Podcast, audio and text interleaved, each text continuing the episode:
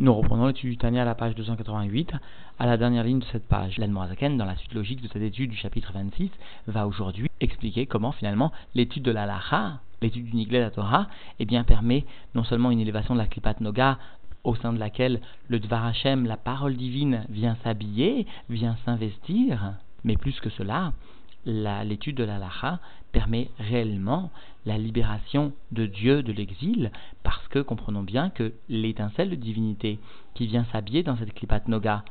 dans les sujets de la Klipat Noga, dans les sujets qui sont traités par la Lacha, sujet de Klipat Noga, eh bien, l'étincelle de divinité se trouve être libérée de cet état d'exil, et cela donc correspond ou réalise réellement la libération de Dieu de l'exil. Nous reprenons donc l'étude dans les mots à la page 288 à la dernière ligne de cette page. Veine et Aélionim, et voici au sein des mondes supérieurs, c'est-à-dire sous-entendu les âmes, les anges qui se trouvent dans les mondes les plus élevés, eh bien, En Baem Levarer ou la Halot, Shivaklibat Noga, eh bien, ces âmes, ces anges des mondes les plus élevés, n'ont pas la force de faire le birour et d'élever, sous-entendu, les nitsusos, sous-entendu, les étincelles,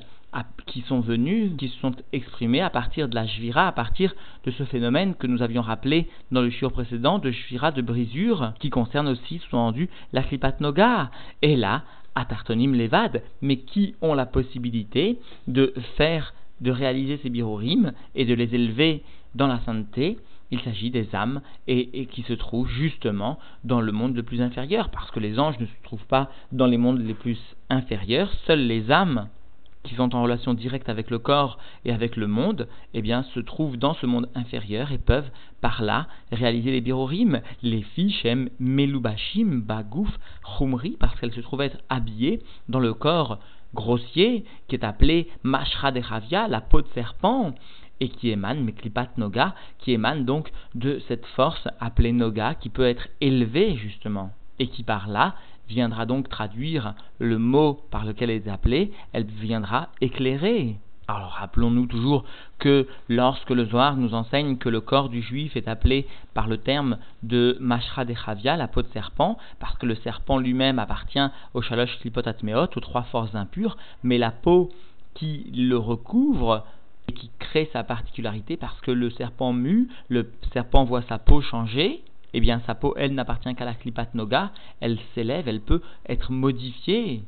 Car n'oublions pas que le corps du juif appartient bien sûr à la Klipat Noga, contrairement au corps d'Egoïm, mais, mais, il pourrait malheureusement venir à tomber dans les Shalosh Klipat Meot. VM Matishim Kocha, et les âmes donc qui se trouvent dans le corps matériel eh bien viennent affaiblir la force de la klipa beshvirat ta'avot et cela lorsque les juifs viennent réaliser une shvira une brisure des ta'avot des désirs veid kafia et lorsqu'ils viennent recourber donc justement sitra hara l'autre côté le mal veid pardou kolpo aven et alors l'ensemble des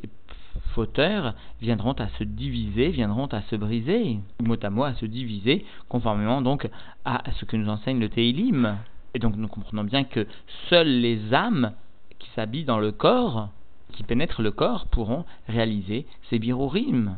reine et puisque donc ces âmes vont réaliser ces birorim, et seulement lorsqu'elles se trouvent habillées dans le corps matériel, dans le monde matériel grossier, ce qui n'est pas le cas des âmes telles qu'elles se trouvent en haut ou des créatures les plus élevées en haut, la reine et donc par voie de conséquence, Baïm Elionim, les âmes des mondes les plus supérieurs viennent l'Ishmoa pour écouter Hidushet Torah, mais à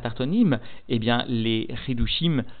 les nouveautés ou les dévoilements de la Torah que réalisent les créatures inférieures, c'est-à-dire les âmes telles qu'elles s'habillent dans les mondes les plus bas. Mash mechachim ou megalim ta'alumot achorma, ce qu'elles viennent donc euh, dévoiler, renouveler et dévoiler à partir de la profondeur de la Chorma, des profondeurs de la Chorma, Shayuk, Hushim, Begola, Adata, et qui se trouvaient être emprisonnés dans cet état d'exil jusqu'à maintenant, jusqu'à ce qu'une âme habillée dans un corps matériel vienne exprimer par le biais de la parole, eh bien, les Chidush Torah, après avoir réalisé, bien sûr, les birorim, c'est-à-dire la kafia, la shira de ta'avot sur son propre corps. Vekol ish Israël, yochal legalot ta'alumot chorma, et tout homme du peuple juif, eh bien, la possibilité de dévoiler les profondeurs de la sagesse, les galotes, entre parenthèses, dévoiler, c'est-à-dire ul chadesh, venir renouveler, dévoiler, sechel chadash, eh bien, un nouveau intellect. Alors bien sûr, l'Admorazaken rapporte entre parenthèses le terme de l'égalote parce que, bien sûr, l'ensemble de la Torah a été donné au mont Sinaï, mais chaque élève vient par son activité dévoiler la part qui lui revient, qui avait été donnée au mont Sinaï. En en benistar, qu'il s'agisse donc de la partie dévoilée de la Torah, qu'il s'agisse de la partie profonde de la Torah, la partie cachée de la Torah. Le rabbi précise selon les capacités, selon les qualités, selon la part qui revient à tout un chacun. Kefib Prinat Shoresh Neshamato, et cela donc selon le niveau de la racine de son âme, ou Mechouyav Badavar, et il ne s'agit pas seulement d'une possibilité qui est offerte à tout un chacun, mais il s'agit d'un riyuv, d'une obligation. Chaque juif, explique ici la Zaken, et souligne le rabbi, a l'obligation, le devoir d'être Mechadesh Torah, de venir apporter sa petite part de la Torah, qu'il s'agisse donc de la partie dévoilée ou de la partie profonde de la Torah, et de venir donc apporter ce ta'alumot chorma à un niveau de dévoilement, les hashlim neshmato, et cela afin de parfaire son, âme, be'alat kol anitzutzot shinaflu lechelka, afin donc de venir élever l'ensemble des étincelles qui sont tombées dans son chelek, c'est-à-dire dans la part qui revient à son âme, ou le gorala, et dans le goral qui constitue le goral individuel de sa propre âme, Kenoda, comme cela est connu, et d'ailleurs le rabbi explique longuement cette notion dans un Mahamar du Melukat Aleph, Natata Nes Mipne Koshet Sela, où le rabbi explique ce que constitue justement le Goral, la part de tout un chacun, et comment tout un chacun peut arriver à dévoiler cette part qui lui revient. Et le rabbi nous renvoie ici d'ailleurs au halachot du Talmud Torah de la Zaken, et là-bas, l'Anmoazaken explique que tout un chacun se doit d'approfondir au maximum chaque partie de la Torah qui lui est possible, qui lui est permis d'approfondir. Et s'il ne réalise pas cet approfondissement dans la partie de la Torah qui lui est permis de comprendre, eh bien il doit revenir en Gilgul, il doit revenir donc dans ce monde-ci, simplement, explique l'Admorazaken à la fin de cette alachadalet du premier chapitre donc de Ilchot Talmud Torah, simplement parce qu'il a manqué un temps soit peu dans l'approfondissement de la partie, d'une partie de la Torah qui lui était donnée de comprendre et qui par cela permettait le tikkun de son âme. D'ailleurs, l'Anne cite là-bas le Pirkavot selon lequel Ashrei Misheba Lekan Vetalmudo Beyado, heureux celui qui vient ici dans le Olam Abba avec son étude dans sa main, c'est-à-dire, explique l'Anne parce qu'il aura su réaliser le Talmud, la partie d'étude qu'il devait réaliser complètement, avec l'approfondissement qui lui était exigé, qui lui était demandé, qui lui était permis